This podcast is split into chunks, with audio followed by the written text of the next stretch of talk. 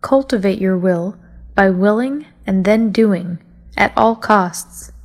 Concentrate and you will win. 欢迎来到今天的智野英语。If it doesn't challenge you, it won't change you. 无挑战不进步。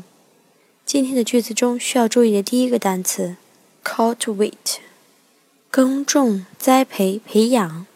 第二个单词，will， 名词意义上是讲意愿、意志力，动词是希望、想要。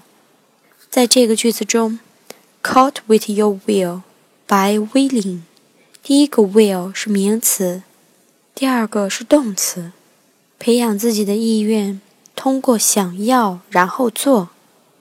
第三个，at all costs，不惜任何代价。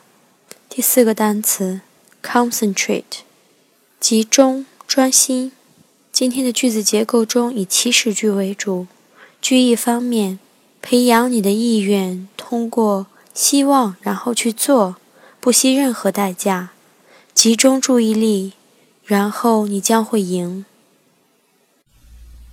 Cultivate your will by willing and then doing at all costs. Concentrate and you will win.